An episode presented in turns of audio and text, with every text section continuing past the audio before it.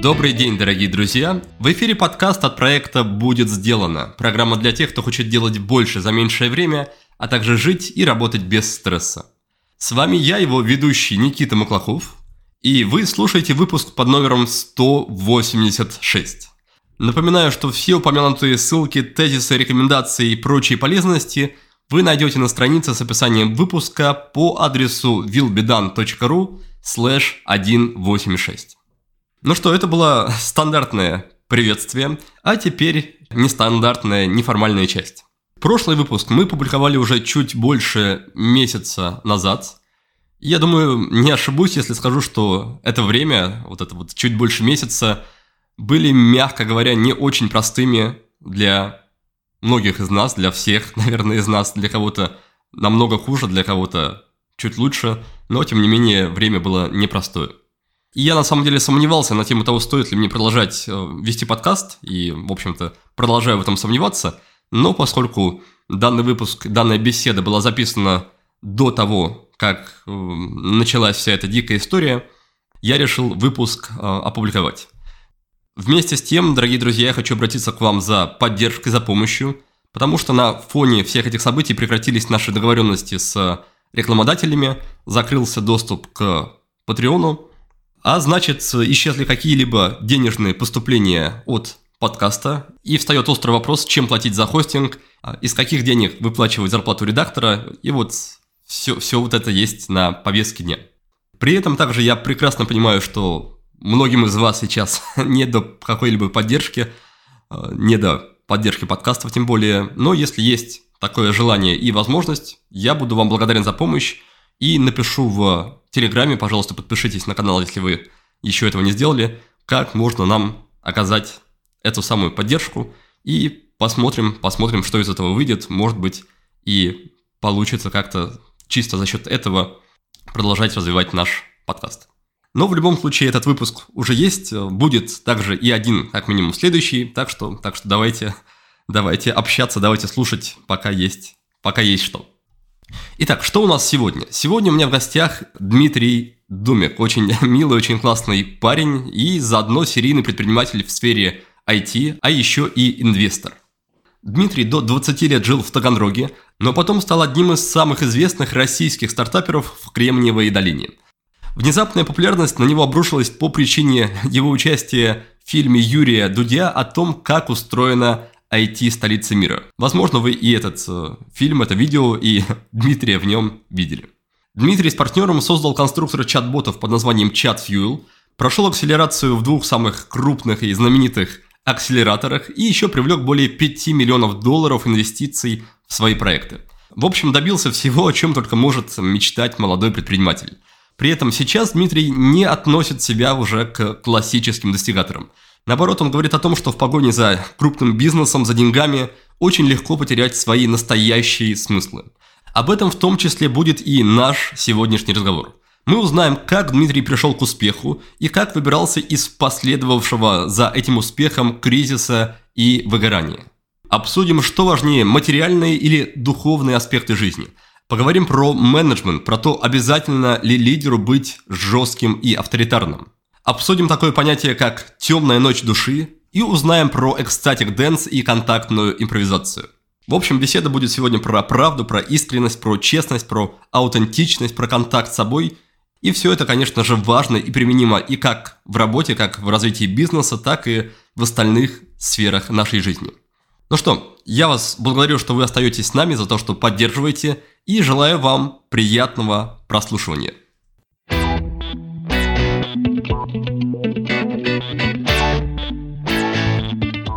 Дима, привет, я рад тебя видеть. Никита, привет, спасибо, что позвал. Очень приятно. Мы с тобой 9 лет назад общались. Я был тогда на Самуи, а ты, насколько я помню, занимался созданием и развитием какого-то приложения, который э, брал новости из ВКонтакте и как-то их э, классно ранжировал. Расскажи немножко про тот период, просто, я так понимаю, он был задолго до Америки, задолго до твоих миллионных историй. Что, что там происходило?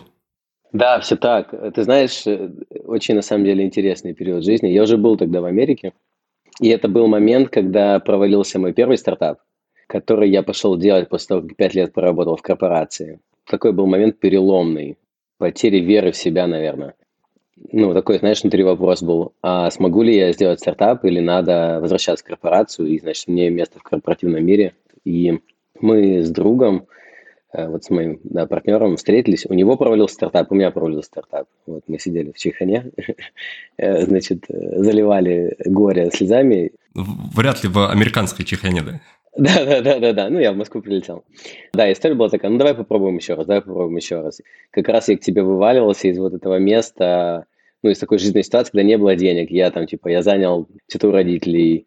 И я начал сдавать машину свою на выходные, ну, чтобы просто какой-то денежный поток у меня был. Там, барахлит компрессор, мигает компрессор, 800 долларов поменять. А у меня болят зубы еще. Я, я, я еду, и я помню это состояние, когда я считаю такой, так, ну, если, типа, зубы болят, ну, могу еще потерпеть, но если я сейчас сделаю зубы, а не компрессор, то тогда он сломается, и я не смогу тачку сдавать, у меня вообще, как бы, кэш пропадет. В общем, какое-то такое место было, и, знаешь, это было такое состояние, что терять нечего, вот мы на дне, никто нам не даст денег, никакие инвестиции, речи быть не может. И вот как бы только я, мой партнер, нет денег вообще никого нанять, надо было хаслить. И вот наша коммуникация, она, ну, там в том числе была про это, что вот мы как раз придумали это приложение, и туда приглашали паблики. И я лично общался с владельцами пабликов, приглашая их, значит, быть представленным у нас в приложении в обмен на какое-то там продвижение. Меня всегда интересуют, удивляют вот эти истории, когда молодой парень приезжает в Америку, и мне хочется узнать, что, что обычно человек там в первую очередь делает. То есть ты приезжаешь с идеей делать стартап, и куда ты идешь первым делом, и особенно если у тебя нет ни связи, ни денег и так далее. В этом плане э, классная история была у Дениса Семенихина, не, не знаю, знаком ли ты с этим человеком. Он решил попробовать себя и в 19 лет уехал в Америку. И там была история не про бизнес, скорее просто вот проверить себя, и он там устроился на 5 работ, спал 3 часа в сутки и встал на ноги классно там за год. Но это немножко другой формат. Вот мне интересно, ты приезжаешь в Америку, нет ни знакомств, ни денег особо, есть какая-то идея бизнеса, которая не факт, что будет востребована в местной среде, и куда ты, куда ты идешь первым делом? Хм, классный вопрос. Я должен сказать, что я тоже в 19 лет приезжал вот по Work and Travel работать. Uh, у меня тоже было несколько работ. Но, получается, второй свой заезд, я в 25 лет поехал. Там была такая классная история. В России, будучи в корпорации, я встретился, значит, со своим другом. Он говорит, чувак, у меня стартап, давай к нам, менять мир. я думаю, блин, точно, хочу. А, и он пригласил меня уже в стартап, он говорит, типа, вот у тебя есть классный опыт, ты по-английски классно говоришь, у нас целевой рынок Штаты, приходи, нам сейчас Сколково даст инвестиции, все будет, типа, супер, конечно, такую зарплату, там, как там у тебя была в корпорации, не, ну, не сделаем, но, в общем, типа, жить можно будет. Я думаю, ну, классный опыт, офигенно, берем. Вот, я соглашаюсь, под это дело ухожу, переезжаю, потом оказывается, что Сколково нам не дает денег, типа, как в стартапе, в общем, все обычно и происходит, типа, все ломается, рушится, надо выживать. Но ехал я в Штаты с ощущением, что у меня тылы прикрыты, вот, есть какие-то деньги, на которые можно рассчитывать. И вот моя задача, собственно, быть на целевом нашем рынке, исследовать задачи пользователей, клиентов потенциальных, вот, ну и интегрироваться в тусовку. И это было приложение для обучения, поэтому я, когда приехал, я много, ну, я начал общаться с образовательными учреждениями, разбираться, как работает там рынок образования, ходить на встречи. Знаешь, как в Голливуд приезжаешь, и там, и там у тебя на столбе расклеено объявление, что кастинг, кастинг, значит, вот на, на какой-нибудь там Титаник 2, знаешь, типа, никакого опыта не надо, просто приходите. И ты работаешь в кафе, а на, на, на обеденных прерывах бегаешь на кастинге. Да, да, да, да. Вот. Но, но это до полбеды еще, что ты бегаешь на кастинге. Другое дело, как эта индустрия структурирована, что это тоже бизнес, что на людях, у которых есть мечта, делают деньги, что типа заплати там N тысяч долларов, и тогда мы тебя пригласим на кастинг перед крутыми чуваками. Ну и понятно, что, в общем, есть вопросы к такой схеме. И в долине в этом плане тоже построена такая цепочка, там очень много хороших, э, ну, от души сделанных мероприятий, э, искренних, которые пытаются помочь ребятам на этом социальном долинном лифте подняться. Вот. Но есть и, и история, что как бы, э, значит, вот участие в конференции стоит столько-то денег, а если вы там заплатите там тысячу долларов, то у вас будет VIP там будка, и эта VIP-будка, ты выставляешь свой стартап, подходят люди, говорят, вау, просто чума, это космос какой-то, вас инвесторы в шорт-лист записали, чтобы если вы хотите попитчить этим инвесторам, у нас будет VIP-сессия с ними, туда участие в ней стоит 2500 долларов. Ну и как бы и ты такой, типа, ну, там, бежишь за этим всем. Ну, вот, в принципе, два направления, которыми я занялся. Это общение с потенциальными клиентами и попытка разобраться, как продать, можно ли это продать, как заходить, э, какой продукт нам надо делать. И второе – это интеграция в местную стартап-тусовку и попытка дотянуться до круга людей, которые меня восхищали, на которых я смотрел, когда учился там, в Таганрогском государственном радиотехническом университете и мечтал, что однажды я смогу увидеть там Сергея Брина какого-нибудь. Ну, было бы странно, если бы вот этого теневого мира совершенно не существовало, который обучал бы жизни э, и оп- давал бы опыт молодым людям, ну просто задорого. И то, что ты рассказываешь, это довольно ну, цивилизованно, то есть да, никакой, ни, никакого аферизма, просто, просто дорогие уроки, дорогие уроки бизнеса. Да, все так. Ну, это такое, знаешь, система естественного отбора. То есть тебе в любом случае надо иметь какую-то чуйку. Что за люди, какие намерения у них, куда тебя это ведет. Э, ну, да. По твоим ощущениям, это актуально до сих, до сих пор или за 10 лет там как-то все немножко а, гуманизировалось, обелилось, не знаю, как это назвать? Да, это, это все еще актуально, но знаешь, что поменялось? Я, когда приехал, еще не было э, укорененного хорошего русского комьюнити. Первые пять лет заняло, чтобы собрать по крупицам буквально вот, ну, каких-то людей. Э, и понять, что происходит. Сейчас уже есть какие-то понятные точки, завалидированные времени, точки контакта, куда можно прийти, с кем пообщаться. И в целом э, люди склонны помогать другим людям, особенно если их история ну, созвучна, да, потому что вот я приехал, там, сам карабкался пять лет, приезжает другой человек, мне хочется им помочь, потому что я знаю, для меня эта боль, с которой он сталкивается, она не чужая. И мне хочется им помочь. И вот реально очень сильно поменялась комьюнити, уже есть понятный хорошие, честные точки входа, людей, с которыми можно пообщаться. И у меня это было больше такое, знаешь, э, методом проб и ошибок. Каким, каким человеком нужно быть, чтобы тебе хотели помогать чуть более опытные ребята? Я думаю, ну, я, и понятно, это моя проекция, да, я по себе сужу. Э, но меня очень включают люди, у которых горят глаза, которые неравнодушны к тому, что делают. И там могут гореть глаза очень по-разному. Могут гореть глаза там в формате типа, о, я хочу там э, самый классный стартап, э, хочу быть самым крутым, бла-бла-бла. А может быть история, что вот как бы э, ну, человек, у человека есть какая-то мечта на самом деле, или какое-то дело, или какая-то боль, которую он, может быть, даже для себя решил, это вообще классно. И ты видишь, что он так неравнодушен к этому, и, и в такое хочется включаться и помогать. Это первое. Второе – это здоровые границы. Паша Черкашин очень хорошо написал пост когда-то про вот эту культуру того, что ну, в долине все типа тебе помогают. Там какая история? Ты приходишь на первую встречу, очень открыто предлагаешь свою помощь. Э, контакты, какие-то интродакшены, рекомендации, советы. И ты смотришь, как ведет себя человек. Если человек все это берет, потом приходит еще за порция, включается в режим, значит, э, там, не жертвы или там не все должны, ну, ты сразу его из круга вычеркиваешь, да, ну, как типа по теории игр. Я сначала предложу взаимодействие с собой, но если это взаимодействие построено на использовании меня, то я выхожу из такого контакта.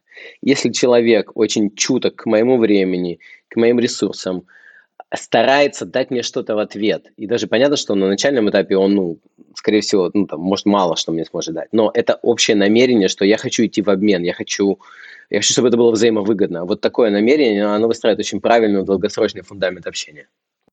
А что в этом плане по поводу тебя самого? Потому что по материалам, по видео, по интервью ты производишь впечатление такого доброго, может быть, даже слишком доброго, а, открытого человека. Насколько, насколько это твое какое-то природное, твоя природная история, насколько это там, искреннее и насколько это может быть то, что ты в себе как-то развивал и прокачивал? Ну, абсолютно точно в силу вот, вот э, каких-то условий, в которых я вырос, и там той среды, и моей семьи. Какие-то навыки или качества у меня сформировались с детства. У них есть как э, светлые стороны, сильные стороны, так и ну, темные стороны, там теневые, да, понятно, что ну, любые наши сильные вещи – это компенсация какого-то поведения. Но я могу сказать, что естественным образом я ну, могу вдохновлять людей, поджигать людей в хорошем смысле, Э, вот очень часто такой фидбэк приходит, или люди заряжаются от общения со мной, или получают какие-то инсайты. Знаешь, самое, наверное, интересное, это из какого места ты это даешь. Вот, если ты даешь это из места недостатка, э, когда ты пытаешься таким поведением, ну, скомпенсировать свои какие-то штуки, ну, тогда это конечный ресурс. Вот. Ну, и ни к чему хорошему это не выходит, ты ломаешься где-то, потому что, ну, типа, дарить людям любовь в надежде, что они подарят тебе любовь в ответ, это нерабочая схема на долгосроке. Вот. И самое интересное, это, конечно, вот внутри нащупать вот эти тонкости, граней, из чего я сейчас действую, почему я чему-то говорю да, а чему-то нет. А, где мои границы, когда я хочу сказать нет, когда я хочу сказать да. И если я чем-то делюсь, с какого состояния я этим делюсь. Ну и понятно, что это там упрощение какое-то, потому что, ну, прям совсем бинарно, очень много, ну, тонкостей, короче. Вот, но если это из места «я хочу поделиться», оно ощущается по-другому, и внутри ты потом не чувствуешь опустошения. Насколько, по твоим ощущениям, вот твой характер, твой формат общения с людьми, он тебе помогал или, наоборот, не помогал в рамках построения компании, в рамках общения как раз с сотрудниками и с подчиненными? Насколько вообще а, уместно и эффективно да, общаться именно в таком стиле, не прибегая к Хотя, не знаю, может, может, может быть, ты прибегал к каким-то более жестким форматам, приказным, там, авторитарным и так далее. Ну, такая метафора, что если посмотреть на наше тело, вот, на его конституцию, вот она предопределена достаточно сильно. Вот мы родились такими, и, конечно, мы можем варьировать там вес, там что-то мышцы подкачивать, еще что-то. Но в целом вот определенная конституция, вот она дана. Мне нравятся виды спорта, где там есть там какие-то рывки, ну, типа командная движуха, там, когда там рывки какое-то такое вот, выдача энергии очень много на короткий там промежуток времени. Но я совершенно не приспособлен, например, к тяжелой атлетике. Если я захочу упороться и, и стать профессиональным тяжелоатлетом, движение в эту сторону будет э, мне стоить ну, сильно дороже, чем развитие каких-то навыков, к которым мое тело естественным образом предопределено. Поэтому я не могу а, оценить, а как было бы по-другому. Но что я понимаю, что вот у меня есть таки, такая база, и я могу ее использовать, осознавая ее минусы и плюсы, как я могу на этом эффективно строить компанию. Наверняка люди, ну, я знаю там очень много руководителей, которые супер авторитарные, но они нативны в этом своем качестве. А, и у них классно получается делать в таком формате. Если я туда пойду, не сработает, либо мне будет сложно. Но при этом, ну, если говорить про там мою персоналию или мой стиль управления, мне надо понимать свои слабые стороны и там, ну, селить соломку. В какие-то моменты тебе надо очень жестко ставить границы, в какие-то моменты тебе надо делать конкретные решительные действия. И если нет внутреннего, ну, готовности или умения это сделать, то тогда э, такая схема тоже не сработает. А часто вообще за, за время жизни как раз и работы в долине были истории, когда люди воспринимали эту твою открытость и доброту за какое-то проявление э, наивности или слабости, которой можно воспользоваться, чтобы тебя как-то там передавить или проманипулировать. Э, было ли такое и что, что происходило, что происходило дальше, как ты с этим взаимодействовал? Ты знаешь, нет, немного, потому что когда входишь со мной в контакт, ну, типа, по, типа я нормально внутри контакта чувствую границы и расставляю их, как, как мне кто-то сказал, типа, где сядешь там и слезешь. Ну, нюансы скорее другие возникают. Знаешь, там такой интересный баланс э, в рабочем коллективе, если мы про этот сетап говорим, такой интересный баланс личного и рабочего. Потому что ты входишь в отношения с людьми, ну и понятно, мне не интересно типа просто создавать рабочий коллектив, где все упарываются и фигачат э, там к пятилетке за три года, выгорая, отслаиваясь, и как бы мне, типа я так не воспринимаю. Мне интересно строить отношения с классными людьми, с которыми мне кайфово, в которых мы можем развиваться, с которыми мы можем вместе переживать все эти эмоциональные роллер-костеры, радоваться вместе, там, грустить вместе. То есть это такая очень красивая история. Вот, и там есть тонкая грань э, такая, то есть вот это, скорее, для меня сложность э, большая была, нащупать эту грань. Как нам оставаться во фреймворке бизнес-отношений, ну, выстраивая хороший личный контакт. Понятно, что тебе надо размещать очень много каких-то неприятных вещей. Тебе надо говорить про перформанс, или что что-то не устраивает, или где, ну, вот такие сложные темы поднимать. Увольнять людей тебе надо. Скорее, это для меня самое сложное. Когда я сближаюсь с людьми, балансировать вот эту грань. Бывало сложно. Ты знаешь, твоя история у меня производит э, в какой-то степени двоякое такое впечатление, что с одной стороны ты э, открыто делишься про какие-то фейлы из прошлого, про неудавшиеся, не взлетевшие бизнесы, и говоришь о том, да, что на пути там есть много проблем, передряг и трудностей, но в то же время от тебя э, очень много идет историй про вот этот кайф в, в работе, в моменте, кайф где угодно, ты уже вышел из операционного управления, уже, там, может быть, где-то на Бали, где угодно кататься на серфинге, и создается ощущение, что какого-то вкалывания, вжобывания, а, развития компании непосредственно, его этого как будто было или немного, или ты просто почему-то как-то не заостряешь на этом внимание. Можешь рассказать ну, чуть больше про это? Как долго ты вообще варился в тусовочке с точки зрения операционного управления? Действительно ли, ли все это так же сладко, как, это, как то впечатление, которое э, эта история производит?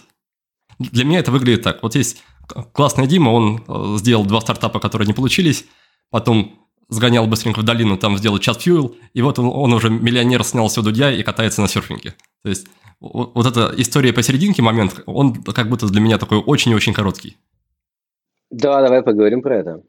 Я достаточно, на самом деле, открыто рассказываю, что я э, приехал в девятнадцатом году, у меня был такой мощнейший личный кризис, когда я приехал в стену, прям серьезно, на уровне тела, на уровне психики меня как бы такое очень, у меня было очень э, подвешенное состояние, очень тонкое, как бы такое пограничное. Ну, как я понял, это, это было уже как раз в результате того, что ты, грубо говоря, достиг того, что хотел на каком-то материальном уровне, и там больше уже такой личностный кризис после этого тебя накрыл, да? Ну да, ну то есть, там, смотри, у меня, э, давай так, большая часть моей мотивации была достигаторская. Очень большой кусок меня хотел быть успешным, самореализоваться. Хотел общаться с крутыми чуваками. Казалось, что в этом, что это даст наполнение, смысл. Я потрогал это все и это не принесло мне желаемого ощущения, значит, наполненности, вот, и того, что фух попустила. Ну, вот случился этот как раз кризис, да, типа, типа, а что делать? Типа, старые опоры или старые надежды или гипотезы, они все сломались. А, а что дальше делать, э, непонятно. И как жить дальше, и на что опираться, непонятно. Это, получается, 18 год, точнее, даже это август был. Э, и вот у меня год заняло, наверное, просто я ушел вот на Бали, как бы размазался там, пошел что-то себя исследовать, э, зашел на очередной цикл терапии, и оттуда начали прорастать новые вещи. К этому моменту ты уже занимался практиками осознанности, там, сколько-то лет, да? Да, да. Я вообще первый, ну, типа на первую пассану это 10-дневный медитационный ретрит э, в тишине, где ты проводишь 10 дней, ты просто медитируешь по 11 или 12 часов в день. На первую пассану я поехал чуть ли в тринадцатом году, когда первый стартап провалился, я забухал, вот, я не знал, как мне, ну, типа, что мне делать. У меня еще там в личной жизни был, все поломалось. Вот, и я абсолютно растерялся э, и не знал, на что опереться. И я начал подбухивать. Я как бы поехал на Випассану вообще с целью, чтобы у меня 10 дней не было доступа к алкоголю. Я сел под деревом и подумал, что со мной происходит. И, и, и не сбежал? Не, не сбежал. Мне кажется, это не самые приятные 10 дней должны быть. Это, бы, это был просто ад воплоти. И я не, я не рекомендую, ну, то есть это радикальное решение. Я не говорю, что это классная идея, и, и вот я прям всем советую. Я типа от этого ни минут не медитировал. Ну, это вот у меня есть такая склонность. Я могу какие-то такие штуки делать. И сейчас, оглядываясь, я думаю, блин, ну вообще как бы, чем я думал тогда? И получается, был 13-й год, то есть, можно сказать, к моменту моего там, слома в 18-м у меня уже было 5 лет практик.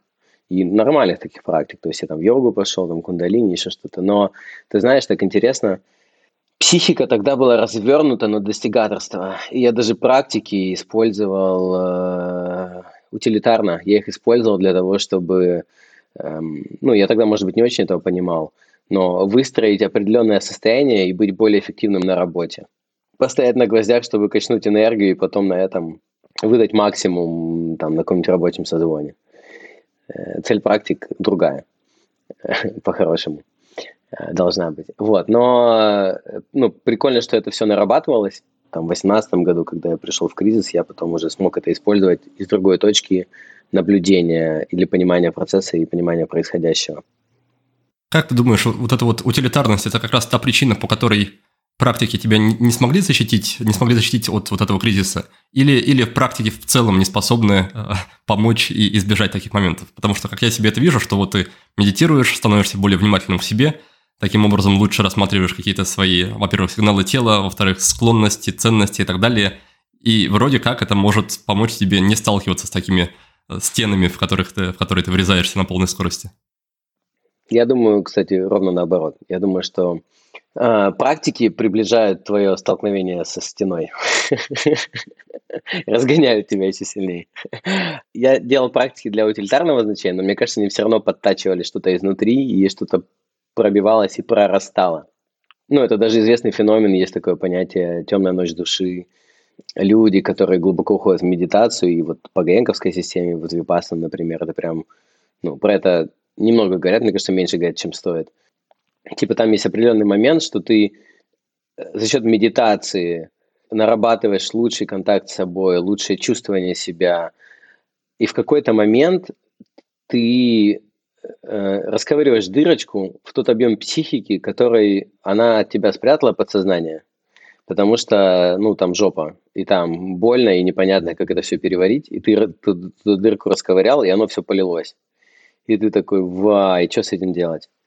То есть в этом плане э, путь познания себя – это такая нора, которая идет вниз, и ты начал копать, и в какой-то момент ты понимаешь, что глубоко под землей, вот, и как бы на, назад уже не выбраться, потому что, ну, типа, это фарш невозможно провернуть назад, да, вперед, как и типа и остается только что копать дальше, вглубь, и вот это такой интересный момент, он очень сложный, э, но он тоже проходит. Вот, поэтому я думаю, что практики сделали свою работу в том плане, что они меня столкнули с теми кусками, которые я не хотел видеть. Ну, а дальше надо делать работу. И эти куски интегрировать, признавать, как-то разбираться, уметь с этим взаимодействовать, уметь быть собой, быть окей с тем, что ты такой. Вот. Э, то есть это очень интересное путешествие длиной в жизнь, если, если только в одну. Но с другой стороны, да, поправь меня, если считаешь по-другому, мне кажется, что сталкиваться с этими историями, когда ты уже решил какие-то материальные основные вопросы в своей жизни, это гораздо лучше и приятнее, чем сталкиваться одновременно и с личностными, личностными ценностными кризисами и, например, материальными проблемами. То есть, грубо говоря, в твоем случае как будто бы это идет просто по, по ступеням, что окей, вот есть материальный уровень, я поиграл в достигатора, я выиграл в эту игру, давай-ка посмотрим, там, как перейти на другой уровень. Ага, чтобы перейти на другой уровень, оказывается, нужно столкнуться с кризисом. Ну хорошо, сейчас мы его э, там, проработаем и, и будем уже стоять в обоих мирах как-то укорененно. У меня так получилось. Чувствовал, что у меня есть финансовый какой-то, ну, подушка, на которую я могу опереться и, и зайти в процессы, ну, там, дать мне время развернуться, и есть вот эта вот возможность сделать, ну, исследовать, да, и, конечно, это такое, ну, luxury, как это говорится. При этом я, э, я вижу вокруг себя в мире очень, ну, очень много разных путей, как люди идут. Бывает, что э, человек настолько, ну, сфокусирован на вопросах закрытия базовых потребностей, что он, ну, у него вопросы там, типа, зачем я еще, там, еще что-то, они, ну, просто не возникают. Ну, потому что, ну, типа, тебе надо крутиться, тебе некогда думать о других вещах. А бывает, вот я тоже наблюдал, или там у меня в окружении какое-то количество людей, которые столкнулись вот с такими духовными вопросами, задачами, не имея какой-то финансовой накопления, да, можно сказать так. И тоже очень интересным образом развернулось это все, потому что э, тотальный опыт сдачи э, жизни и, знаешь, есть такое вот э, немножко в духовном смысле слово смирение. Смирение не в смысле, что ты терпила, который, в общем, принимает э, все и как бы, а смирение такое на уровне, что вот это со мной происходит, значит, мне зачем-то это надо, и все, что я могу делать, это, ну, делать лучшее, что я сейчас могу в моменте, и, и верить в то, что вот что-то сложится. Ну и вот эта известная фраза Стива Джобса про то, что you can only connect the dots looking backward. То есть ты только понимаешь, что зачем тебе надо было в жизни, оглядываясь назад. И мой жизненный опыт очень подтверждает это. Какой-то набор сложностей выпадает, э, ну, очевидно, у каждого на пути. И такое принятие и, может быть, вера и понимание, что за этим всем есть какой-то смысл, оно очень поддерживает и позволяет справляться ну, из очень разных ситуаций. Да, согласен, но при этом для меня есть какая- какая-то как будто бы нечестность в истории, когда человек, еще не, не встав на ноги в материальном плане, слишком сильно окунается в какой-то духовный мир и заявляет о том, что духовные, там, духовные аспекты жизни, они важнее материальных. Хотя материальных аспектов он, по сути, еще не попробовал. И такая, вроде как, с одной стороны, обесценивание, но на самом деле большая история про, это называется духовное избегание такое, что я как бы закрою глаза на все свои проблемы в материальной жизни, потому что они вроде как по сравнению с духовными а, не несут никакой глобальной ценности. Да, да, абсолютно согласен. Это вот есть, да, термин такой, даже spiritual bypassing. Это форма защиты. Это способ справиться с реальностью, вот, ну, психически, когда там, типа, ее обесценить, сказать, вот, ну, это все, это все пустое. Я, значит, я в контакте с Богом. Такого я тоже очень много видел. Э, ну, я за баланс, я за то, что я, я считаю, очень важно во всех смыслах, да, и крепко стоять на земле и при этом с тонким взаимодействовать. И наоборот, мне кажется, что у многих людей, которые, которых можно отнести к типу достигаторов, есть такой страх, что вот я сейчас пойду помедитирую, пойду в терапию, и внезапно та энергия, та мотивация, которая мной двигала строить эти миллиардные бизнесы, она вылечится, ее не, ста, не, не станет, и, и что я тогда буду делать, как я буду ходить на, на ту же самую работу? В, в точку ты попал. Я помню, э, ну, потом еще несколько раз на Випассану ездил, по-моему, третья или вторая моя Випассана, и какой-то восьмой день, и я иду просто босиком по тропинке, и я чувствую, как мои ноги, значит, там что-то впиваются какие-то камушки, я слышу стрекот насекомых, еще что-то, я думаю, а я, пожалуй, не хочу возвращаться. Типа я вот тут буду там с утра готовить себе вегетарианскую еду, мести полы там мыть, и как бы мне так хорошо в этом. И я испугался этой мысли тогда. Вот. Я испугался, что меня может куда-то туда... Типа я реально вот могу таким путем пойти. Если я исключительно в материальном мире, я прям затухаю внутри. То есть мне, мне скучно, мне неинтересно. Я такой, это не все, что здесь есть. Я прям проходил этот этап своей жизни, когда я такой, ну вот-вот. Финансовая, материальная сторона вопроса без переживания чудесности мира, без понимания вот той красоты, которая развивается, вот этой мудрости какой-то, когда ты глядишь, блин, ну как же красиво меня там расхреначило, и потом собрало, и сколько в этом смысла было. И типа и такой, вау, спасибо там этим людям. Ты по-честному говоришь, не в смысле там, знаешь, ты как там заполняешь форму, я должен быть благодарен людям на своем пути, а в смысле ты думаешь, вау, спасибо, ребята, простите, что мы так с вами фигачились. Вот, и когда вот это вот чувство приходит, смысла, ну, э, для меня это очень важно. Вот этот баланс очень важен. Чуть раньше ты упомянул о том, что э, считаешь такое утилитарное отношение к практикам не очень, не очень честным, не очень корректным. Какая альтернатива такому отношению? Что можно вместо этого, как можно к ним относиться, как, как их можно воспринимать еще? Ты знаешь, я не сказал, что я не считаю э, там как бы некорректным типа, я их использовал для каких-то своих целей, но мне кажется, это, знаешь, такая хитрость. Ты думаешь, что ты их используешь, а на самом деле они тебя все равно потихонечку ведут по шагам в, том, в, ту, в ту точку, в которую ты должен прийти. Так еще интересно было.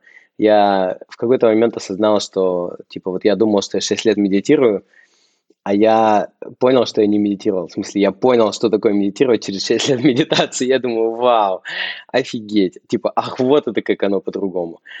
Типа, мне кажется, самое главное – это э, не останавливаться, барахтаться, получать опыт, примерять на себя и делать какой-то следующий шаг, исходя из своего лучшего понимания момента. Я, я тогда немножко прокомментирую себя. Для меня тоже в некоторой степени грустное понимание после пяти лет медитации было осознать, как раз я ходил на инструкторский курс к Виктору Ширяеву, что если раньше я мог сесть в медитацию, улететь в такую приятную отвлеченность, какое-то небольшое трансовое состояние и в нем расслабиться, я думал, что это и есть медитация, потому что прям очень кайфово в нем. То потом как раз на курсе я узнал, что, оказывается, медитация – это все-таки про работу с вниманием. И если твое внимание улетело, и ты не знаешь, где оно, то это не медитация. И, в этом было два неприятных момента, да, что первое, предыдущие пять лет были не совсем медитацией, а во-вторых, что в медитации особо не так много отдыха в самом процессе, что ты постоянно, постоянно, постоянно проверяешь, где твое внимание, и возвращаешь его, если оно улетело. Угу, угу. Ну да, если так в двух словах сказать, э, моя главная ошибка была очень похожей.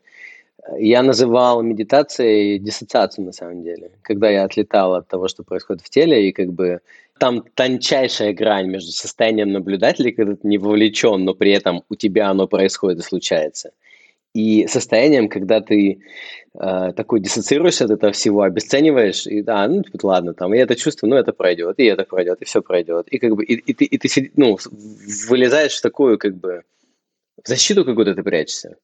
Вот. Э, но это все, я, я не знаю, как по-другому это понять, кроме как вот э, пробовать, э, пробовать. В какой-то момент у тебя складывается, думаешь, вау, вот это да.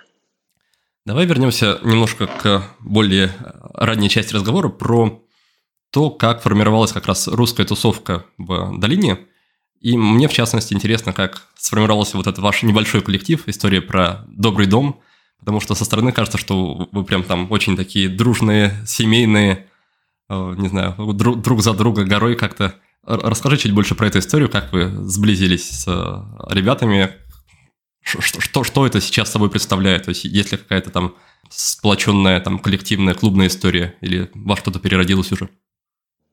Я познакомился с Микитой. Встретились в какой-то там в гетто-районе Сан-Франциско. Это какая-то китайская забегаловка. Ну, просто трешак. Вот, и, ну, и он тогда был там голожопый стартапер, и я, в принципе. Вот. Но он чуть менее голожопый был, я, я, я, я, я как бы чуть более. Ну, вот, и мы там пообщались, и это реально была история такая, знаешь, про то, что, типа, ну, гайс, нам надо держаться вместе и как-то, ну, как-то помогать друг другу по возможности. И мы что-то начали общаться, и, и где-то на каких-то из общих тусовок он позвал Андрея, он с Андреем тогда общался, Андрей Дороничева. Э, мы, мы поехали кататься на серфе, вот, и я что-то сидел, и кто-то меня спросил про мяту. Как раз приложение, с которого начался наш подкаст. И я начал рассказывать, а к тому моменту мы уже запустились. У нас, э, ну, был для нас грандиозный успех тогда, мы запустились без бюджета за счет вот этой э, истории взаимодействия с пабликами, частью которой ты, ты, ты тоже стал. Мы, значит, за неделю там вышли в топ-2 App Store, значит, 137 тысяч установок. Ну, ты что, это какой-то 14 год был, или 13 Супер, супер нас тогда порадовал, да? Вот, я рассказывал ребятам, как мы подходим к аналитике, как я общаюсь с пользователями, еще что-то. Андрей сидел рядом и слушал. Он потом смотрит и говорит, типа, чувак, типа, вы ищете инвестиции, а мы, типа, не искали. Но когда тебя кто-то в долине спрашивает, ищешь ли ты инвестиции, ты говоришь, конечно. Вот, и мы встретились, и он предложил ну, какие-то ангельские э, деньги. Вот, мы согласились. И на самом деле для меня это был очень важный момент, потому что, ну, эта история, как в Лос-Анджелесе, да, там ты, грубо говоря, там, официантом работаешь, как бы крутишься как можешь. И тут, ну, в общем, в тебя кто-то там с Олимпа условного э, верит и типа, ну, и говорит, типа, ты крутой, и дает тебе там денег своих. И это, конечно, было такой вообще буст. Важный очень момент для меня. Я очень благодарен за него. Э, мы начали общаться, вот он стал адвайзером проекта. Вот мы стали общаться, это переросло в дружбу. Ну и потом там проект начал развиваться, мы как-то с ним начали расти, в 500 стартапов попали, прошли, э, там появились другие инвесторы, ну, в общем, какая-то движуха началась. И там параллельно мы общались и, и дружили. В шестнадцатом году, по-моему, да, в шестнадцатом году Андрей покупает дом, типа есть идея сделать э, такой комьюнити, вот, типа давайте втроем организуем. Типа я, Таня, жена его и ты. Соответственно, там трехэтажный дом, вот, на верхнем этаже ребята – на втором этаже получился такой startup house, которым я рулил. Вот, туда приехали другие ребята из тусовки, там, друзья мои, как-то вот. И на первом этаже тоже была какая-то часть, э, которую сдавали на Airbnb. Желающие могли приехать, и мы с ними взаимодействовали или не взаимодействовали. Вот. И вот в 2016 году эта история началась, и э, очень как-то красиво продолжалась одной из самых таких, знаешь, светлых моментов моей жизни, потому что это чувство дома, такой общности, комьюнити, когда ты приходишь вечером, можно прийти, там, к ребятам постучаться, подняться на этаж, не фильм смотрят, упал там, знаешь, там, рядом на диван, и просто лежишь и думаешь, фух, а там хорошо, ты вот просто заряжаешься от этого. Вот, и такая поддержка, и когда вы все собираетесь там вместе, кто-то приезжает, там, на, тренер по боксу приезжает, и вы все вместе боксом занимаетесь, или кто-то приезжает, йогу проводит, или вы такие, окей, там, бэк-ярд, или там, типа, пойдем пить кофе. И вот, знаешь, типа, даже если ты в 20 минутах друг от друга, казалось бы, тоже близко, но, ну, не настолько близко, что э, и, может быть, я еще не жил в общаге в студенческое время, и какой-то важный период жизни я должен был допрожить, вот это чувство близости, когда ну, ты в своем пространстве и в своих границах, но при этом очень рядом с тобой близкие люди. Вот, удивительное время, и оно невероятно меня поддержало. Там как раз был, ну, ты говоришь, что выглядит, как будто я там, типа, попробовал, попробовал, успех и там духовные изыскания. Вот это было, ну, время месилова такого в хорошем смысле. То есть я там упарывался, я фигачил, мы пытались запустить мяту на американский рынок, а не получалось. Я полгода насиловал себе мозг. То есть мы пробовали все возможные гипотезы, там, Facebook не работал там. Ну, короче, там много причин было. И тут Паша делает, э, Дуров э, запускает опиху на Телеграме для ботов. Вот, и я звоню Теме, моему партнеру, говорю, Тема, вставай, типа, есть идея, мы делаем обстор для ботов, и, мы, и он, короче, ночью в Москве встает, делает обстор для ботов, я рука, ну, короче, все это на ходу, ну, все это начинает гореть просто, то есть мы за полгода, я помню, это был 22 июня, когда 2014 года, да, когда Паша анонсировал ботов, к ноябрю, когда мы пришли в Y-комбинатор, у нас уже был обзор для ботов, у нас был конструктор ботов, у нас была рекламная сетка для ботов, все на Телеграме. Суммарная аудитория 11 миллионов человек. Типа мы за полгода бахнули сервис на 11 миллионов человек. А, мы там типа спали по 4 часа, вот, там просыпался, как бы Тёма передавал дела, шел спать, я там работал, работал, он просыпался, мы сразу созванивались, я ему передавал дела, я был в Штатах, он в Москве.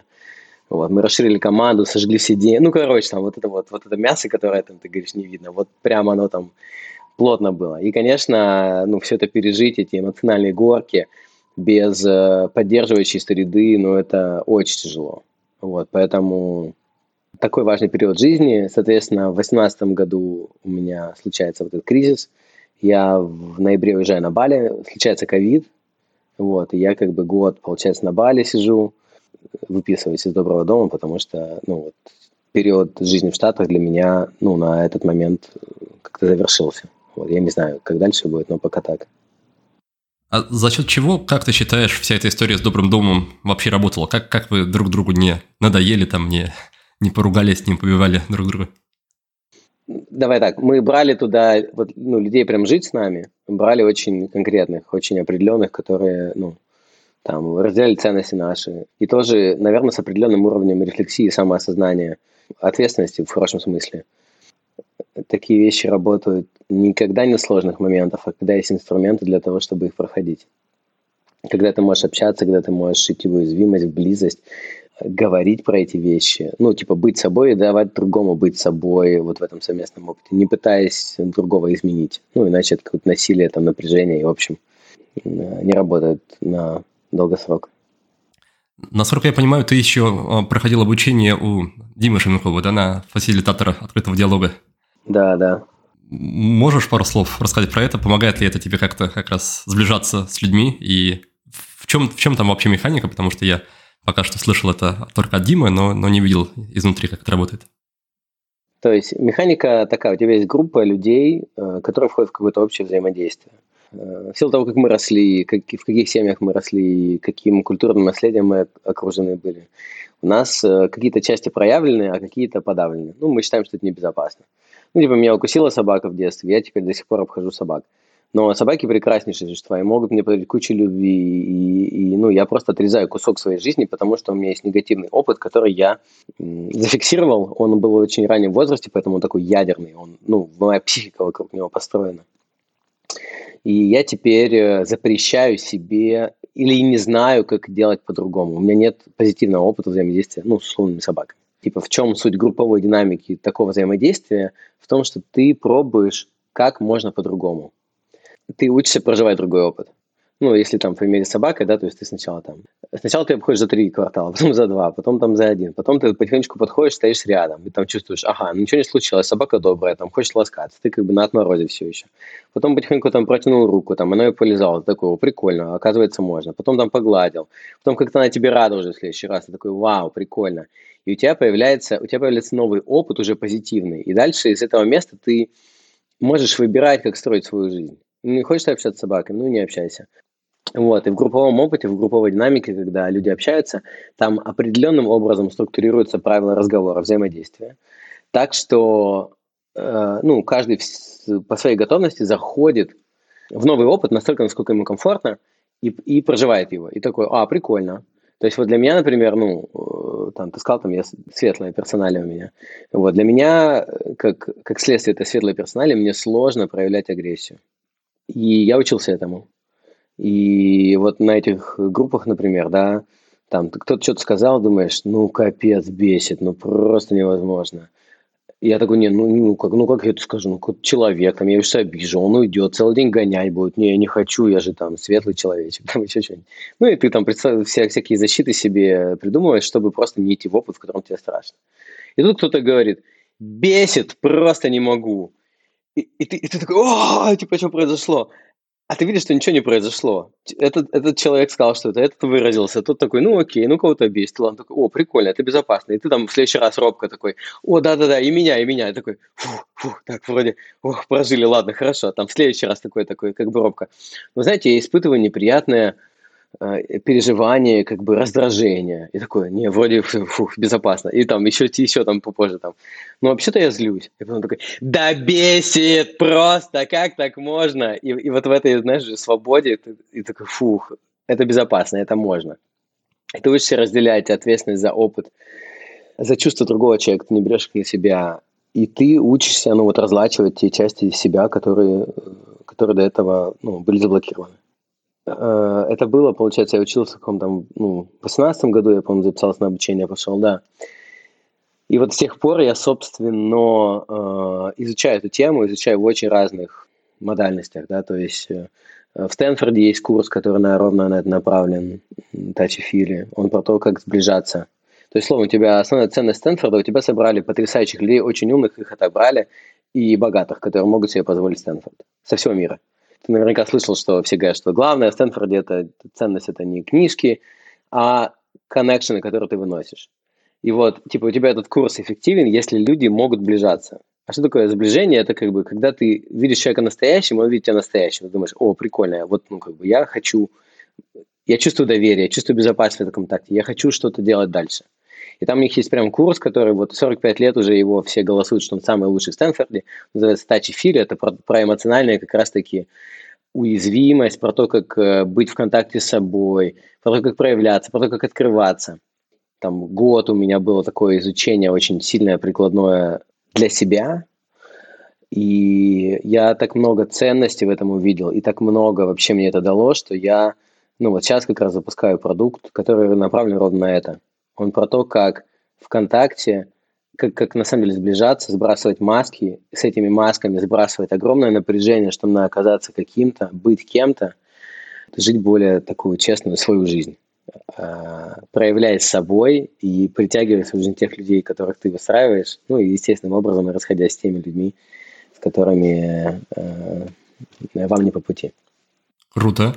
А расскажи, как на уровне тела, на уровне твоего поведения выглядит вот эта история про интеграцию, про а, раскрытие агрессии в себе.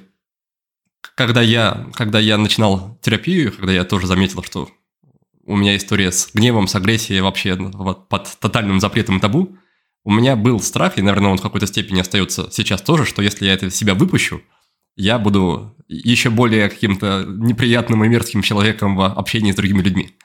Так вот, что происходило с тобой по мере того, как ты позволял проживать себе агрессию все более полно? А, ты знаешь, агрессия – это самый яркий пример, потому что ну, это очень понятная, яркая такая эмоция. На примере агрессии виден э, паттерн. Паттерн того, что я в отношениях где-то какие-то куски себя, которых по каким-то причинам считаю, что ну, небезопасно, что они разорвут контакт, я их не размещаю. И получается, что ну, ну, я в этом живу не свою жизнь, все время как бы необходимость носить маску. Это очень невероятно энергозатратно, невероятно, ну, тяжело. А, особенно там в близких отношениях, да. И я потихонечку начал эти вещи замечать и практиковать их проявление. То есть это та же агрессия, это та же... Мне, например, сложно э, показать, что я слабый. То есть я как бы такой, типа, я там всегда справлюсь, там как бы это вот какая-то ролевая модель мужская, ну, на которой я рос с любой сложностью, типа, я в порядке, там, я там могу там заболеть, такой, да не, ладно, нормально, там, типа, фигачим. Вот, и я прям, я учусь как бы про это говорить. Э, ну, учился много, да, сейчас мне, конечно, уже сильно проще. Мне кажется, это все про такую практику, наработку нового опыта. Ну и такое бережное движение. То есть не в смысле, что я прям такой, как бы, ты такой послушал какой-нибудь классный подкаст, приходишь к своему партнеру, с которым у тебя определенные отношения, и говоришь, так, смотри, ты козел, Значит, здесь я чувствую себя там, значит, там, самозванцем, неудачником. Здесь мне страстно после помощи. И еще я, типа, я испытываю ненависть. И ты такой, у типа, чуваки. Я вообще за бережность сейчас. Сейчас я бы не поехал на Випассану сходу там. Да, про такое постепенное движение, про проявление себя. И ну, там, оказывается, разные ходы есть, но, типа, самый первый базовый ход – это разрешить себе, а, испытывать, б, проявлять. И, ну, что такое проявление? Это, это какие-то движения, которые, в общем, там, ну, там, орать, там, бить что-то, значит, э, э, там, рвать бумажки, там, ну, типа, что угодно. Э, и, ну, это классный был период, когда прям, ну, много я занимался. Если там ты знаком с ошевскими практиками, у него у Оша вообще очень много э, направлено практик на именно выпускание подавленных, зажатых историй. То есть его жемчужина, его, это динамическая медитация Оша, она э, самая популярная практика, да, она вот ровно такая. То есть там ты, первая часть, это ты дышишь, э, такая гипервентиляция легких у тебя легкая идет. Вторая часть это типа you let it out, you let it go. То есть там ты плачешь, кричишь, орешь, там прыгаешь, там еще что-то, и вот там, ну вот 15 минут. Потом другие стадии идут, да, но типа первая это вот такая в хорошем смысле эмоциональная чистка. Если что-то где-то я поддавил, как это выплеснуть из себя, чтобы оно не, чтобы оно не блокировало, не было зажимом. И здесь, конечно, вот телесный проект, который я очень люблю, они э, невероятно важны для того, чтобы наработать контакт с телом. Я чувствую, я все очень хорошо чувствую, где у меня зажимы, где там, ну, что сейчас происходит. И очень часто через тело я, так, у меня в теле здесь, подожди, что происходит? Такой, о, ничего себе, о, я в этой ситуации, я в этом психическом паттерне, и я это осознаю через тело. Вот, и телесные штуки я нарабатывал через ecstatic dance, через контактную импровизацию. Ты знаешь, да, что такое? Да, да, да давай, давай подробнее чуть-чуть. Да, да, ecstatic dance – это история про то, что ты приходишь на танцпол и двигаешься, ну, там никто не разговаривает, это важно, да, чтобы, то есть ты максимально заходишь в телесный опыт и двигаешься так, как тебе хочется. Я когда первый раз пришел на, там, на в Сан-Франциско, что ли, я такой начинаю двигаться, и у меня, знаешь, такие социально приемлемые движения, типа я танцую. И ты я вижу, как чувак, значит, падает на пол и просто червем начинает вот как бы, он типа червь, и он начинает вот так вот по полу, я думаю, ну псих. И, конечно, осуждение, да, и осуждение, потому что что? Потому что я не разрешаю себе проявиться так, как я хочу. Ты заходишь в этот опыт такой, что сейчас хочет мое тело? Если такой, я хочу червем поползать, ну, ты берешь и ползаешь червем. И как бы вот кстати, Дэнс правильный, хорошо, правильно настроенный, потому что, ну, я разные видел формы, там, кто-то путает его там с трезвой тусовкой. Прям хороший, кстати, dance, он про, силь, ну, про глубокий контакт с собой и проявление себя в пространстве, ну, где группа помогает тебе проявить себя. Ты видишь других, что они, не, ну, кто-то не стесняется, такой думаешь, ой, я так могу. И кто-то начинает кричать, такой, о, кричать можно, такой, и ты начинаешь кричать, и такой, о, выпустил это, и там, и продолжил двигаться. И есть контактная импровизация. Это вообще, это просто как бы эм, сакральнейшая, там, в хорошем смысле штука. Это Э, форма взаимодействия, где ты с одним или более партнером э, действуешь без какой-либо структуры. У вас нет никаких правил, как танцевать. Вы танцуете, но никаких правил нет. Нет никаких предопределенных движений. И задача, чтобы сохранялся телесный контакт хотя бы ну, в одной точке. То есть, например, вы можете там руками коснуться там, и, там, и там пальцами начать танцевать, а потом это может перейти так, что там чья-то рука на предплечье, а потом вы развернулись, и у вас спина, ну, спина является точкой контакта, а потом вы отдалились, и точка контакта перетекла, там вы головой, значит, контактируете. И получается, это фантастический опыт того, как я могу быть собой – в контакте с другим, без отлета в голову, без отлета в обычные привычные конструкции ментальные, что типа вот там социально приемлемая маска, вот Дима Думик, я таком раз, два, три, вот смотрите. Без вот этого всего, без возможности поговорить с незнакомым человеком, ты просто начинаешь касаться и а, а, и, ну, и очень часто происходит такое прям чудо, знаешь, когда, в хорошем смысле, когда все теряется, и ты просто понимаешь, что вы там, что вы двигаетесь как одно, и в этом нет никакой договоренности. И, это, и, и ты думаешь, вау, как это возможно? И вот это вот состояние потока, которое наверняка многие испытывали в одиночестве, испытать его вдвоем с кем-то, это такой красивый опыт. И, и вот, знаешь, э, это тоже такое подтверждение, о, вау, типа, человеку нужен человек. Как мы можем раскрыться в контакте с другим? Насколько нас может быть больше? Насколько мы можем это ощутить через другого? Как тебе удавалось или удается погрузиться в этот опыт, отключить какого-то внутреннего критика, вот перейти от состояния, когда ты смотришь на других и осуждаешь, к состоянию, когда ты уже сам контактируешь с другими в потоке и больше на уровне ощущений? Например, групповая динамика очень сильно этому учит. Ты говоришь, мы проявляемся, значит, из я сообщения, и дальше кто-то что-то говорит. И ты такой думаешь, я вообще-то осуждаю то, что человек сказал. Но ты как-то не хочешь. Особенно ты, если ты фасилитатор, такой, ну, блин, началось. Сейчас я фасилитатор, человек только взял смелость, проявился, я ему такой. Я испытываю огромное осуждение там, к вашим словам. И там человек сейчас еще там упорится. И как бы, и вот, и вот этот момент, когда э, я много раз его проходил, он абсолютно потрясающий. Ты такой, группа сработает только если я позволяю себе быть собой по-настоящему. И ты как фасилитатор берешь слово и как бы и говоришь как есть. И дальше случается вот динамика, ну вот ее прям хорошо бы прожить, чтобы понять. Но оно тогда начинает течь.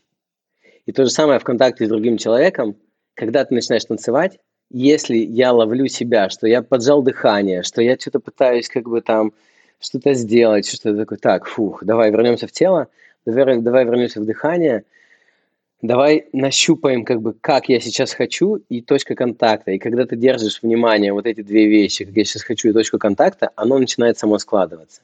И если ты позволяешь себе быть собой, ну, это очень сильно зависит от партнера. Бывает, ты с кем-то начинаешь танцевать, человек очень укорен в этом состоянии потока. И ты просто от него, ну, к его потоку цепляешься, и вы там течете. Это очень круто. Бывает наоборот. Партнер на танцполе, ты понимаешь, что человек очень зажат. И если ты начнешь его осуждать, если ты начнешь внутри испытывать раздражение, держать его в себе, ты прям чувствуешь, как это ухудшает вашу динамику. Вы просто все ломаным становится, какой-то злость, там, он чувствует, что ты злишься, он еще сильнее закрывается. Это все такое сжатие такое, пфф, защиты какие-то, все вот это вот, все страхи всплывают наверх. И я такой, и ты понимаешь, не, не работает. И такой, окей, я разрешаю себе злиться, я разрешаю себе это испытывать, я разрешаю, и как бы вот оно там протекает через тебя, и ты расслабляешься. И партнер чувствует, что ты расслабляешься, он тоже расслабляется. И как бы чик, вы, вы уже переходите в другое состояние ума. Ну и, конечно, э, вот э, хороший фасилитатор, э, человек, который ну, ведет группы или какие-то групповые психологические вещи, там ума немного-то на самом деле. То есть просто прийти и, и назвать набор правил, ну, это просто. Но там работает не ум, там работает реально твое внутреннее состояние. Вот. если ты укорененным, если ты умеешь вот в этом быть, остальная группа может опереться на это. Это как, ну, вот в терапии, да, как бы, условно, есть, есть разговорные жанры терапии. Я их пробовал, и они, ну, у меня был очень тяжелый опыт. Ну, какой-нибудь там психоанализ. То есть, когда мы через голову пытаемся зайти в мои вещи. Мне очень тяжело. То есть э, у меня очень разогнанный ум. Я когда, я когда захожу, я могу любую ситуацию в 10 из 10 разных сторон развернуть, посмотреть, запутаться, э, там в какую-то ментальную ловушку выйти свою. То есть, ну просто. Я как бы полгода себя пытал, пытался, ну, думаю, не, ну, может, сопротивление, может, еще что-то. Я прям начал вести дневник, знаешь, я на каком уровне там от 1 до 10 я захожу, и на каком я выхожу, и там, типа, захожу там типа там 6, выхожу там типа 3 или 2. И это нормально, когда ты сталкиваешься с какими-то вещами, ну, как бы, низами и проходишь их, но когда это системная работа, я понял, что для меня не работает. Я потом экспериментировал, и я нашел вот это важное качество. Мне в терапевте что важно? И на самом деле, что я считаю на самом деле правильной, эффективной работой? Это терапевт создает определенное поле принятия, это состояние внутреннее, когда он тебя не осуждает, когда ты можешь перепрожить, раскрыться, проговорить свои вещи, которые ты, ну, которые тебе страшно было показать, ты их показываешь, и их принимают. И, и ты можешь интернализировать этот опыт. Ты можешь такой, а, это нормально. Другой человек считает, что это нормально. А желательно человек, с которым у тебя выстроены отношения. С терапевтом ты выстраиваешь отношения доверительные и глубокие. Такой, а, это нормально. И ты, и ты учишься э, через реакцию другого сначала. Ну, ты учишься взаимодействовать со своими такими частями. И это, конечно, про состояние. Потому что если человек внутри, если он говорит, не, не, с вами все нормально, он ты, типа, то он осуждает, ну, то есть это все считывается. Да, здорово, спасибо большое, что этим делишься, мне это очень откликается. Еще, пока ты рассказывал про вот эти практики, мне все, все время в голове всплывала история про фестиваль Burning Man, как будто бы он э, по тем же, по тем же принципам и по тем же правилам строится, да? Мы можем даже как-то так э, на уровне системно это посмотреть. Получается, любое объединение людей, оно формирует систему. Э, ну, и можно назвать это полем, да, вот групповое поле. И, ну, и понятно, ты приезжаешь в Москву, и ты чувствуешь себя одним образом. Ты приезжаешь на Бали, чувствуешь себя другим образом. Ты приезжаешь в Сан-Франциско третьим образом. Это вот суммарное ощущение города, которое формируется всеми участниками, которые ну, сейчас тут находится, его создают, которое формировалось годами, оно там через культурный код, через вывески, там, через парки, вот оно все как бы прорастает, ты приходишь такой, типа, чик, вот я себя так в этом городе ощущаю, и ты стал частью этой системы. То самое с Бернименом. Uh, у тебя, получается, 70 тысяч человек, ну или сколько там, да, в зависимости от года, приезжают и договариваются вести себя определенным образом. И за счет этого формируется очень сильное такое коллективное поле. То есть ты сначала приезжаешь, едешь по улице, и там идет какой-то человек на встречу, он тебе кричит, добро пожаловать домой. И такой думаешь, что? Что, какой домой? Через 20 э, минут, когда ты там распаковал свои вещи, там еще что-то там, ну, уже там переоделся, там тоже как-нибудь голый идешь, там куда-нибудь, идет, такой, добро пожаловать домой! То есть ты как бы, ну, ты включаешься в эту динамику, и мы же, мы же очень, у нас есть очень сильная вот эта часть, которая выстраивает наше поведение на основании того социума, в котором мы находимся. Понятно, да, эволюционно, но важно было, чтобы нас не выкинули, потому что в одиночку мы не выживем, бла-бла-бла. И вот, и ты это считываешь, ты встраиваешь и ведешь себя определенным образом. И вот на Берни Мэне там есть 10 их принципов основных, такие ценности, на которых построено общество. И у тебя собирается на недельку общество, которое оперирует исходя из этих принципов.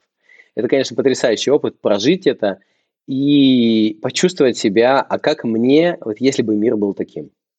Опыт сильнейший, конечно. То есть это прям один из... Я, это, я кстати, первый раз потанцевал на Берни Мэне своем в 2014 году. То есть я первый раз потанцевал для себя. У меня до этого был... Я тело вообще не принимал, у меня был такой очень неловкий опыт ну, ты приходишь в барчик, там берешь пиво, и там ты должен выглядеть как-то круто, и все вокруг там такие типа йоу. Это не про снятие масок для меня было. вот, это про то, чтобы скорее выпить пиво и почувствовать, что как бы, ну, тебя попустило. Вот, но вот эта да, атмосфера радикального принятия на Burning когда ты видишь, что там хочет человек ходить голым, он ходит, или хочет выглядеть глупо, он выглядит глупо, такого и я могу и ты, ну, и как бы и ты позволяешь себе что-то большее. И в этом плане, конечно, эффект на, ну, систем, в которые мы включаемся, можно сказать, что это надсистема. Их же, ну, бесконечное количество, там, типа, наша семья, дружеский круг общения, рабочий коллектив, город, в котором я живу, страна, вот, вот они все дают свои наводки, которые вот как-то в нас приземляются и заставляют вести определенным себя образом. И поэтому очень важно ну, там, формировать такие системы, выбирать их правильно, понимать вообще, в какую сторону вы хотите двигаться. Потому что один вайп, если ты в Сан-Франциско, и все вокруг э, пожимают тебе руку и говорят, привет, я Джон, я поднял 20 миллионов. Другое дело, когда ты на Бали, и ты просто как бы идешь и видишь, что человек вот возделывает рисовое поле абсолютно счастливый. Это был как раз на самом деле мой следующий вопрос, потому что те, те ситуации, те условия, которые ты описывал, это больше все-таки искусственные среды, искусственные системы, которые создаются на какое-то время. И как только они заканчиваются, мы выходим в какой-то внешний мир, где все это далеко может быть э, не так безопасно для проявления, для уязвимости. Как ты выстраиваешь такие штуки, приходишь к более каким-то глубоким состояниям вовне, вовне этих историй, вовне этих практик? А, я внимательно наблюдаю за своим внутренним ощущением и за сигналами внешней среды. Либо, ну вот сейчас я понимаю, что мне в городе, меня сейчас не тянет жить в городе. Прям такой период, когда мне интересно много проводить времени с собой, в какой-то своей там рефлексии, в размышлениях, в практиках. Ну, вот этот голос интуиции, да, или как бы он достаточно тихий. Нужна более тихая среда, более тихий социум взял выбрался, там, живу на краю села, там, под Сочи, в горах. Вот, у меня природа вокруг очень тихо. Э, вот, и я там в доме делаю те вещи, которые считаю нужными. Ну, там, работаю над продуктом, про который я упомянул. Вот, там гуляю, практики делаю, думаю, читаю. Мне вот сейчас, исходя из моих целей, желаний, из моего интереса в жизни, вот такой сетап для меня работает наиболее оптимальным образом. А, это вот на уровне сетапа какого-то физического. Ну и, конечно, в плане людей – это тоже вот, э, ну, ощущение, как мы взаимодействуем, есть ли у нас точки пересечения, разделяем ли мы общие ценности, уважаем ли мы там границы друг друга, э, до какой степени сближения или близости я хочу идти там, ну, с каким-то конкретным человеком. Э, ну и, конечно, наверное, самая такая поворотная точка – это когда ты действуешь из желания, а не из, ну, какого-то страха помню, раньше, знаешь, было, типа, о, мне надо пойти на этот ивент, потому что там будут крутые чуваки, я с ними, типа, законнекчусь, и у меня будет контакт, который, там, мне будет полезен в будущем. Ну, ну, такая себе стратегия. А есть ли у тебя в этом плане какое-то давление со стороны твоего успешного проекта Chat Fuel на тему того, что вот, например, я построил что-то большое и вряд ли уже смогу построить что-то большое, настолько же большое снова. Или вот я достиг такой большой цели, а теперь у меня большой цели передо мной не стоит, и, и чем мне тогда заниматься день ото дня? Что, что-то такое было? Может быть, это как раз где-то было в истоках вот этого кризиса 19 года? Да, оно было. Это, это как одна из установок, которая вспыхнула. Она разрушилась. Сейчас я вообще абсолютно спокоен. Вообще, само желание сделать что-то большое, зачем мне что-то большое, по сути своей? Типа, большое равно значимое. Ну, то есть, мне хочется быть значимым, и эту значимость попытаться получить через внешнюю валидацию, что я говорю, смотрите, люди, у меня 100 тысяч миллионов пользователей, я значим, э, или я сделал что-то значимое.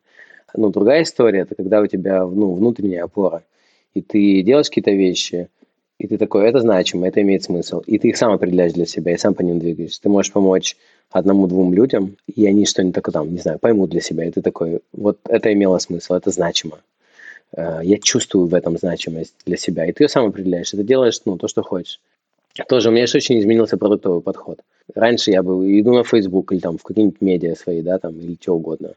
Сейчас мы анонсируем, что там Дмитрий Думик там запускает космолет какой-нибудь, его там у нас уже 100 тысяч там заявок каких-нибудь там, ну, короче, вот бац создаешь такой, типа, срочно присоединяйтесь к нам, потому что бла-бла-бла.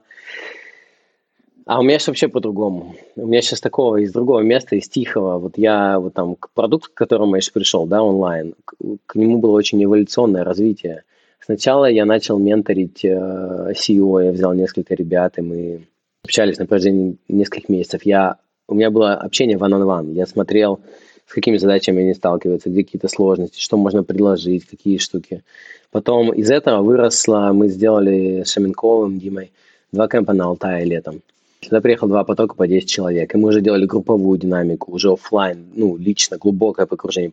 Вот. И сейчас это выросло в онлайн-продукт, который я уже делал на основании вот того опыта и рефлексии того опыта. Хорошо, вот эти штуки точно работают, давайте их делать в scale. Раньше я бы сразу там онлайн, там еще что-то, ну вот. Э, то есть сейчас для меня важно скорее качество и уверенность в продукте, уверенность ну, в том смысле, который он несет, что он дает ценность.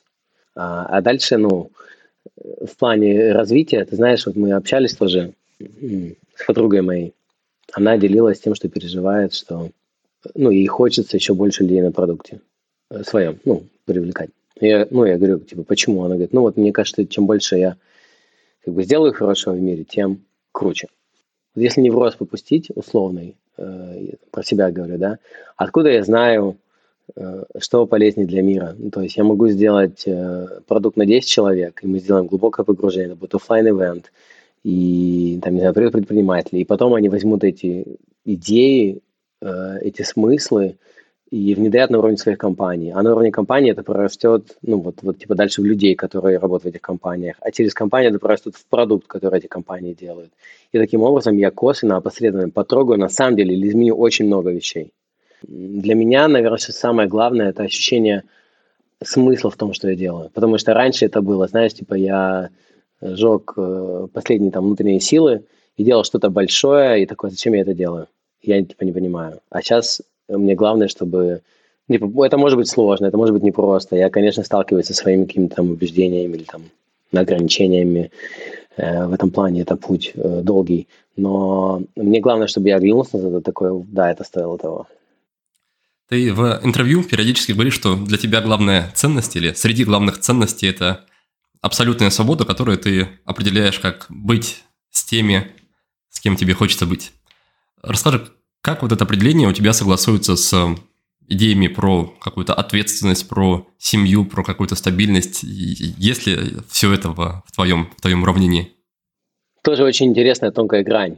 Вот это про ответственность, да я тут дом снял, и ко мне, типа, прибежала собака, ну, дворовая, вот, очень, там, типа, худая, голодная. Я такой решил ее, типа, взять себе.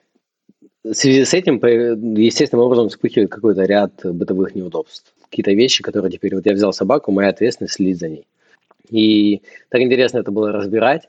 Э, можно же из разных состояний это делать. Может быть, это может быть состояние, что я вынужден это делать, я не хочу это делать, и я страдаю в этом, а может быть состояние, что э, это мой выбор, и я, я принимаю последствия своего выбора. Вот вторая история, она про взрослость, внутреннюю взрослость. Свобода не предполагает отсутствие каких-то ограничений, она предполагает ответственность э, твою внутреннюю за те э, вещи, которые ты выбрал. Вот, наверное, так. А в целом у тебя нет ощущения какого-то, не знаю, истории про одиночество, про ощущение какого-то перекати поля, что вот сегодня здесь, завтра, завтра там, и нет ни какой-то какой-то стабильной точки, куда можно вернуться, вот как раз как, э, как мы обсуждали про добрый дом. Да, слушай, очень классный вопрос. У меня ровно такое ощущение и было. И ты знаешь, ну, это метафорически очень классно накладывается на этап жизни. И вот когда там у меня случился кризис, да, я поехал на Бали, я вот потом два года ездил по миру, разные страны, там с одним чемоданом я жил. Осенью прошлого года я такой, все, мне надо заземляться, я устал.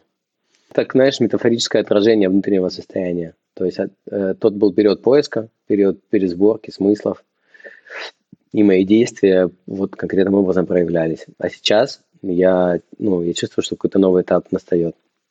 Я, собственно, поэтому ну, вот сейчас снял дом, и э, не знаю вообще, куда путешествовать, есть желание вот фокусироваться на продукте, на каких-то там, проращивать что-то вглубь. Вот как будто бы эта готовность э, пришла внутрь. Ну, я думаю, что с внутренней готовностью оно через время развернется уже в какие-то фактические проявления.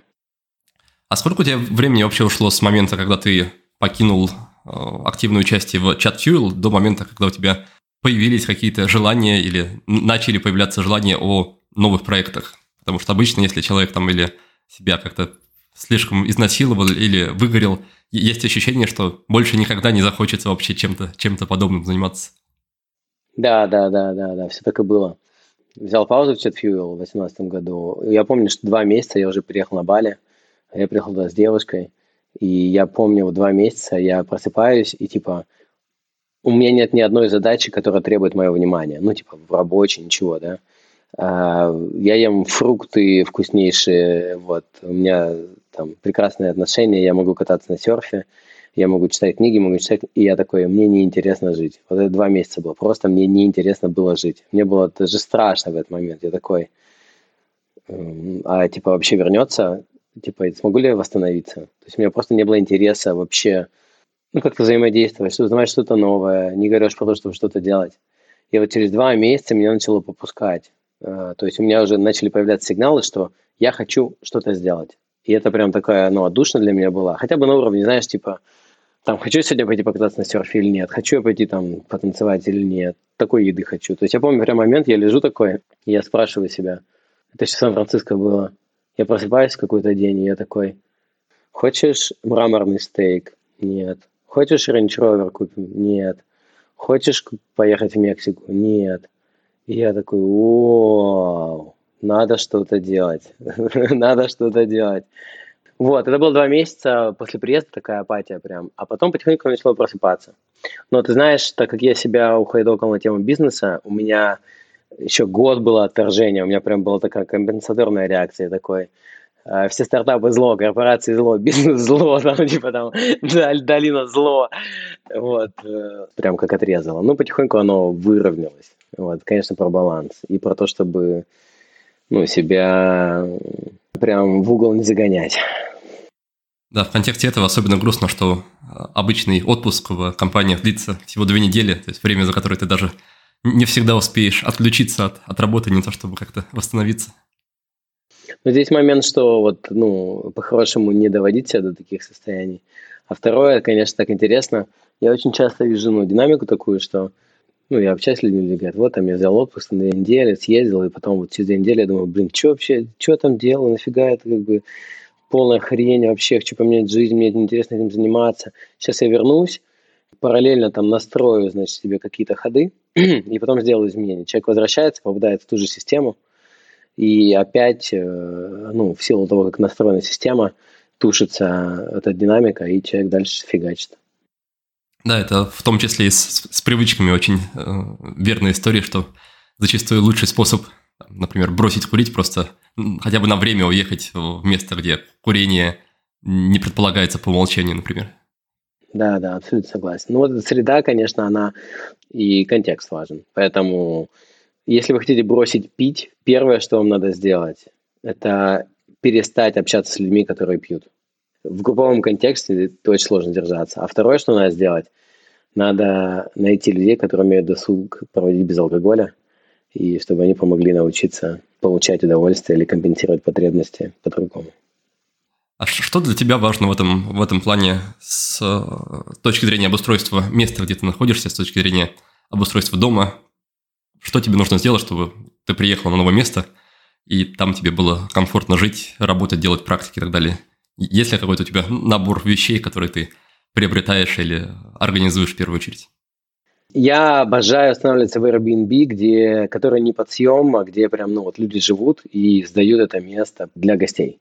Я прям наполняюсь в таких местах, когда они живые, когда там есть детали, когда там есть душа, когда там есть тонкость, когда есть вот, ну, все эти мелочи.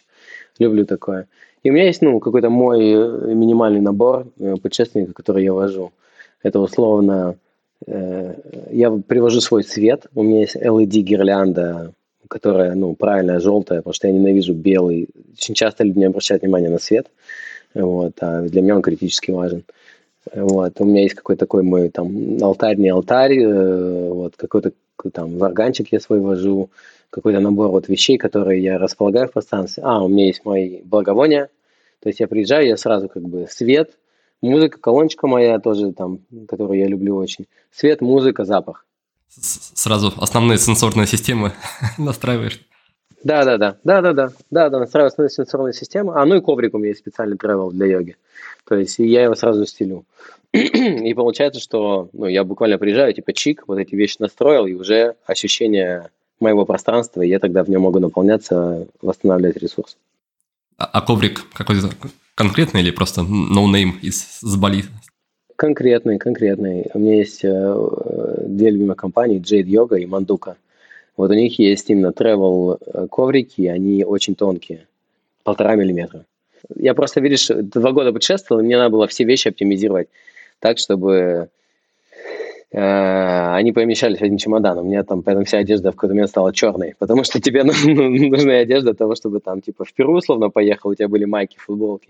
До потом ты поехал кататься в горы, и у тебя там, ну, там худи, куртка, какая-то там шапки. Вот, чтобы все это еще по цветам сочеталось. Вот, ну, в общем, такое, издержки номадского образа жизни. А что делаешь, чтобы хорошо спать в новых местах особенно? Ну, я маску вожу с собой, беру всегда.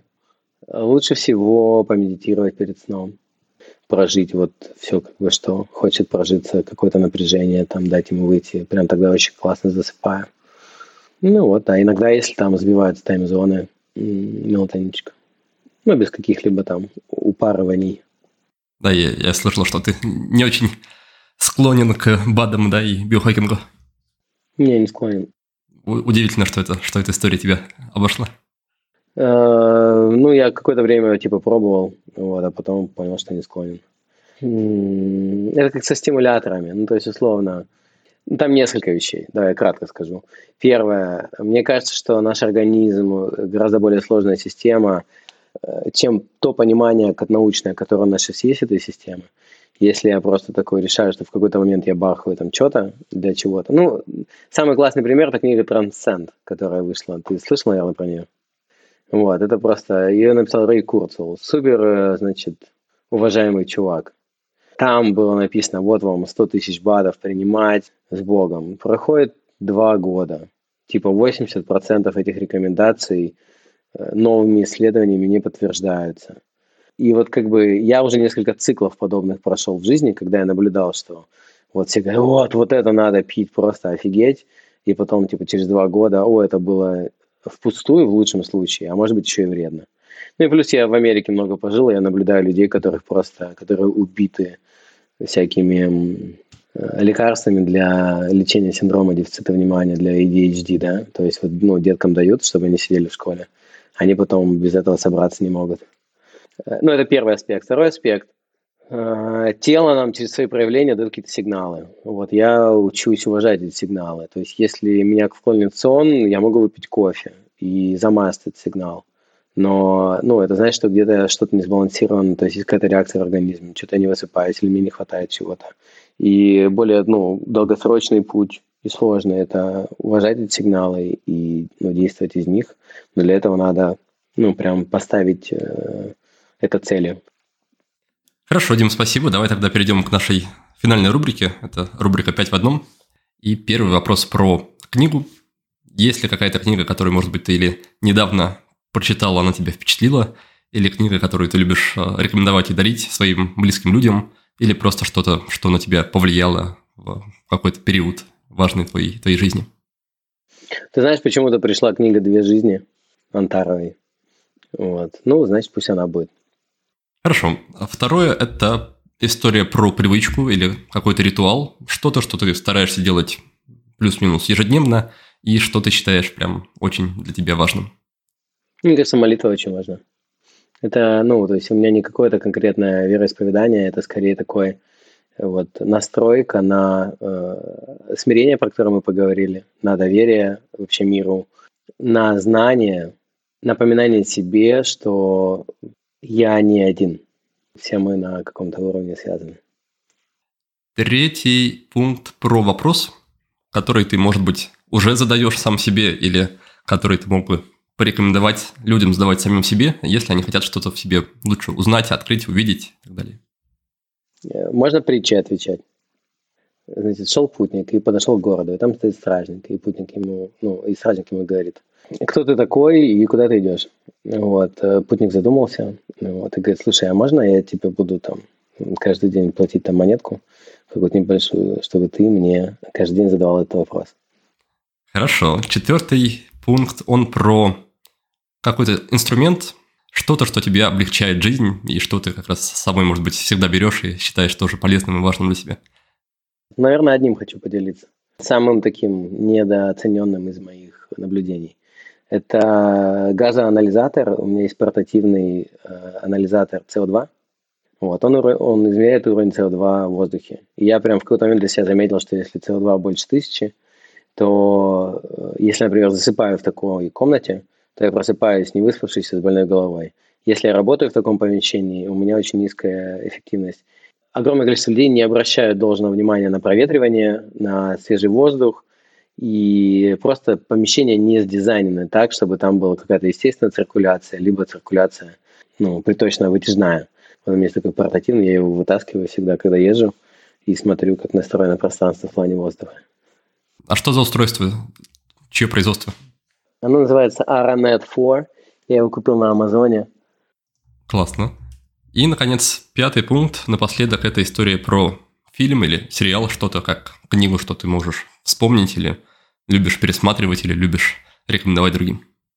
Сенсейт сериал. Вот, его сняли сестры Вачовски. Э, два сезона. Он про то, что в какой-то момент, я без спойлеров, в какой-то момент группа людей просыпается абсолютно незнакомых в разных частях мира, в разных странах, и обнаружили, что у них есть э, возможность э, иметь доступ к чувствам и сознаниям друг друга. Э, и дальше, собственно, разворачивается история, что они с этим делают. Гениальное произведение, его можно любому человеку с любого уровня посмотреть что для себя вынести. Теоретически этот сериал можно смотреть как боевик, вот, но если посмотреть на уровень смыслов, который там запакован, абсолютно фантастичен. Э, вот, и вот про то, что, а какие бы мы были, если бы у нас была вот эта близость и связь, и на самом деле, если бы мы были абсолютно честны друг с другом, как эти ребята, у которых нет возможности быть нечестным, потому что они, типа, вот они сознаниями, сознание в сознание ходят, да, и как бы какой был бы социум, какие бы у нас были отношения, как бы мы друг друга могли поддерживать. У меня аж мурашки, когда я вспоминаю про это. Первые пара серий темноватые, я как-то через них продрался. И, ну, вот там с третьей, четвертой там начинается прям такая движуха. Вот от всей души рекомендую, очень люблю, пересматриваю. Классно, Дима, спасибо большое за рекомендации и в целом за нашу беседу. И напоследок, если хочешь, поделись, пожалуйста, где за тобой можно наблюдать, где можно следить за твоим новым проектом, как-то, может быть, принять во всем этом участие. Расскажи про это. Да, спасибо, Никит, классно поговорили. А, наблюдать за мной можно в Инстаграме ddumik, а, и там же я все анонсы относительно своих э, активностей делаю, поэтому, если интересно, можно там э, последить, подписаться. Как тебе, кстати, по душе то, то увеличенное внимание, которое пришло после а, упоминания в фильме Дудя? Мне было очень сложно. Публичность это непросто, абсолютно точно. И типа у меня же был Инстаграм какой-то, ну, простенький, там, типа, 5000 человек. Какие-то люди, ну, которые вот естественным образом за годы там как-то завелись. Вот, и тут бах, и приходит 50 тысяч человек сначала. И это абсолютно случайно, абсолютно разные люди. И у всех свои проекции, у всех свои ожидания. Для меня большая часть ведения Инстаграма – это на самом деле такой ну, инструмент познания себя. Вот, где я вспыхиваю, где мне сложно, почему я что-то боюсь постить, а что нет. И, и вот, ну, в принципе, для меня вот как бы такое движение, знаешь, в целом идет от какой-то маски, в которой я был в начале в Инстаграме, когда я просто, ну, вот безопасно проявлялся там до того, чтобы быть собой, быть собой на там 70, сколько, 5 тысяч человек, которые сейчас есть. Здорово, давай так на этом и заканчивать. Спасибо еще раз большое за беседу. Да, спасибо, всем удачи. Ну что же, друзья, у нас осталось пара минуток до конца выпуска, и за это время я как раз успею напомнить вам основные идеи, которыми с нами поделился Дмитрий Думик. В начале разговора мой гость дал совет стартаперам, которые ищут пути развития своих проектов. Во-первых, нужно, как он выразился, прикрыть тылы, чтобы можно было потом спокойно заниматься своим делом. Во-вторых, нужно максимально влиться в среду потенциальных клиентов, изучить их проблемы и искать выходы на рынок. И в-третьих, обязательно нужно интегрироваться в сообщество стартаперов и искать контакты с инвесторами. В общем, на этом этапе все, как вы видите или слышите, завязано на умении общаться и строить связи. Если вы горите большой мечтой и готовы не только получать и требовать и просить что-то от людей, но и делиться чем-то своим с ними, то у вас будут все шансы найти поддержку и необходимые ресурсы. Дальше мы с Димой подробно обсудили разные аспекты общения. В частности, он объяснил, в чем суть и польза групповой динамики.